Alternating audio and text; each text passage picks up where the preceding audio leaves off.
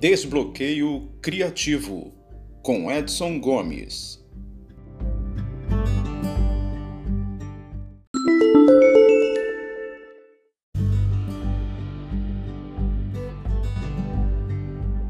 Olá você, tudo bem?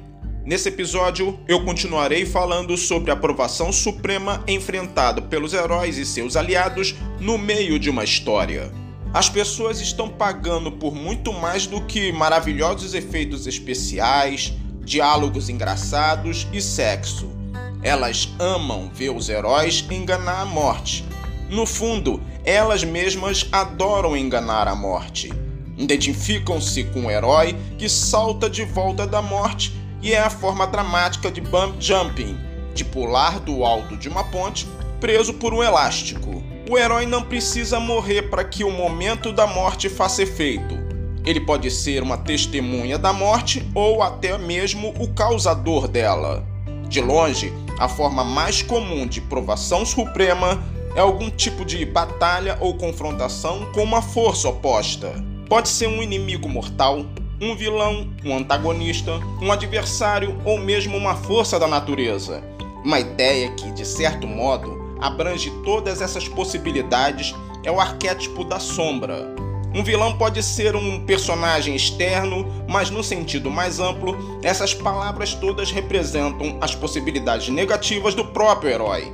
Em outras palavras, o maior adversário do herói é sua própria sombra. Como acontece em todos os arquétipos, há manifestações positivas e negativas da sombra.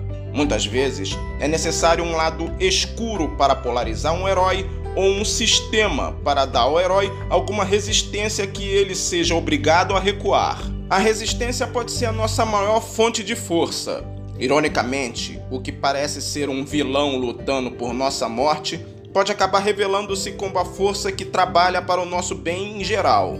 A sombra representa os medos e as qualidades desagradáveis e rejeitáveis do herói tudo aquilo que não gostamos em nós mesmos e tendemos a projetar em outras pessoas. Essa forma de projeção é chamada de demonização. Pessoas que, às vezes, estão numa crise emocional projetam todos os seus problemas numa certa área em outra pessoa ou grupo, que passa a ser o símbolo de tudo o que odeiam ou temem em si mesmos. Na guerra e na propaganda política, o inimigo se transforma no demônio desumano, na sombra escura da imagem virtuosa e angelical que tentamos manter para nós mesmos. O próprio diabo, por exemplo, é a sombra de Deus, uma projeção de todo o potencial negativo e rejeitado do Ser Supremo. Por vezes, precisamos dessa projeção e dessa bipolarização para vermos uma questão com clareza. Um sistema pode manter-se num desequilíbrio doentio por muito tempo, caso os conflitos não tenham sido categorizados, polarizados e trazidos à tona em algum tipo de confronto dramático. Geralmente, a sombra pode ser trazida à luz. As partes inconscientes e rejeitadas podem ser reconhecidas e se tornarem conscientes, apesar de toda a luta para permanecerem na escuridão total. O horror do Drácula tem da luz é um símbolo do desejo da sombra de ficar inexplorada. Os vilões podem ser vistos como sombra dos heróis em forma humana. Por mais diferentes que sejam os valores do vilão, de alguma forma eles são um reflexo escuro dos próprios desejos do herói, aumentados e distorcidos, reflexo de seus maiores medos. O herói pode chegar bem perto da morte na hora da provação suprema, mas é o vilão quem morre. No entanto, o herói ainda pode ter que se confrontar com outras forças, outras sombras, antes que a aventura chegue ao fim. A ação pode transferir-se da esfera física para um plano moral, espiritual ou emocional. A morte de um vilão não deve ser a coisa que o herói consiga de modo muito fácil.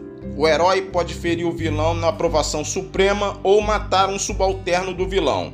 Nesse caso, o vilão principal escapa para um futuro enfrentamento no terceiro ato. É bom lembrar que, mesmo que algumas sombras gostem e se orgulhem de serem más, muitas delas não se consideram malvadas de modo algum.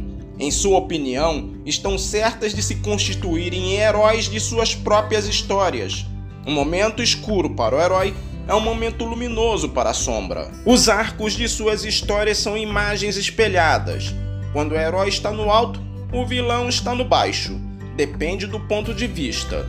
Quando acabar de escrever um roteiro ou um romance, você deve conhecer seus personagens tão bem que possa contar a história do ponto de vista de todos: heróis, vilões, auxiliares, amantes, aliados, guardiões e personagens miúdos.